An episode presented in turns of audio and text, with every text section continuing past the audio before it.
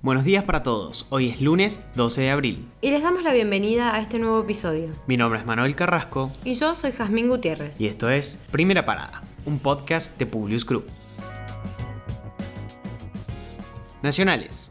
El gobierno convocó a los expertos médicos ante la alerta sobre la ocupación de camas durante el rebrote de COVID-19 apuestan a que el estricto cumplimiento de las nuevas restricciones con vigencia hasta el 30 de abril ayude a controlar la curva de contagio de coronavirus durante las próximas tres semanas para acelerar el ritmo de vacunación y enfocar en ese periodo la inoculación de la población de riesgo mientras se aceleran las negociaciones para la llegada de nuevas remesas de vacunas desde China y Rusia.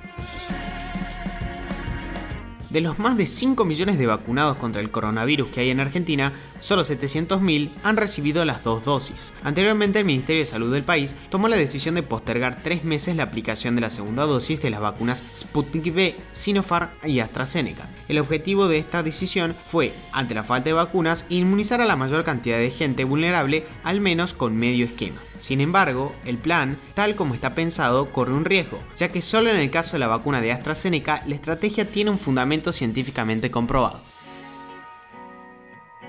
El Laboratorio Biotecnológico Argentino Inmunova anunció hoy la publicación de los resultados del estudio clínico fase 2 de 3 del suero hiperimmune Covifab en la prestigiosa revista científica e-Clinical Medicine publicada por The Lancet. Se trata de una inmunoterapia de anticuerpos con capacidad neutralizante contra el nuevo coronavirus. Al paciente se le administran anticuerpos contra el agente infeccioso para bloquearlo y evitar que se propague en el organismo. El paper señaló que gracias a este medicamento encontramos una mejoría clínica de los pacientes hospitalizados con neumonía por COVID-19, en particular en aquellos con enfermedad grave. El periodista Mauro Viale murió este domingo a los 73 años tras sufrir un paro cardíaco en el Sanatorio Los Arcos, donde se encontraba internado desde el sábado por un cuadro severo de coronavirus. El conductor de A24 y América había recibido la primera dosis de la vacuna contra el COVID-19 el jueves pasado, pero dos días después, tras haber experimentado algunos síntomas compatibles con el virus, se hizo un hisopado que dio positivo. La Argentina volvió a registrar en marzo la segunda inflación más alta de América Latina, con una tasa mensual que superó a la del conjunto de los países más importantes de la región. Esta fue del 4% y solo fue superada por el 9,1% registrado en Venezuela, que atraviesa una situación de hiperinflación crónica. Internacionales. La reina Isabel II dice sentir un gran vacío en su vida tras la muerte el viernes de su esposo el príncipe Felipe a los 99 años en el Reino Unido. El monarca se casó con Isabel en 1947, años antes de que fuera coronada reina. Al contraer matrimonio con el miembro de la familia real, renunció a su título de príncipe de Grecia y Dinamarca y le fueron concedidos los títulos de duque de Edimburgo, conde de Merioneth y barón de Greenwich. Murió tras haberse convertido en el consorte monárquico más longevo de la corona británica, con más de 70 años junto a la reina Isabel II.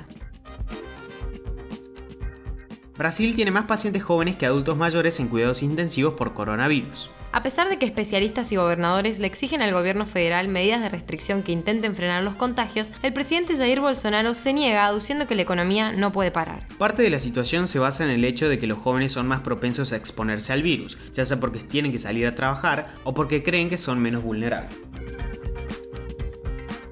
La efectividad de las vacunas chinas contra el coronavirus es baja y el gobierno está considerando combinarlas, según dijo la máxima autoridad de la Agencia China de Control de Enfermedades. Los expertos señalan que mezclar vacunas o la inmunización secuencial puede impulsar las tasas de efectividad. Otra opción planteada en China, además de combinar las fórmulas, es modificar el intervalo entre las inoculaciones, añadir una tercera dosis al programa de vacunación o modificar la tecnología usada. Bajo el lema de ordenar la casa, el gobierno de Chile promulgó este domingo la nueva ley de migración que tardó ocho años en aprobarse y que recibió una lluvia de críticas de la oposición y de organizaciones pro-migrantes por imponer una mayor rigidez fronteriza y agilizar las deportaciones. La promulgación de la ley se produce en un momento de auge migratorio, especialmente en la frontera norte entre Chile y Bolivia, donde durante febrero y marzo se registró la entrada de miles de inmigrantes de manera irregular que provocó el colapso de varias pequeñas localidades fronterizas. La decisión a principios de marzo del Supremo Tribunal Federal de Brasil de anular cuatro procesos en los que el expresidente Lula da Silva fue condenado por corrupción en la operación Lava Jato fue celebrada por el presidente Alberto Fernández, quien había visitado al líder del Partido de los Trabajadores el 4 de julio pasado en la sede de la Policía Federal de Curitiba, donde estaba preso. Ahora el mandatario argentino dijo ver con preocupación que pretende reiniciarse la persecución a Lula y pidió no ceder por presiones mediáticas y políticas en la definición que tomó el Supremo Tribunal Federal.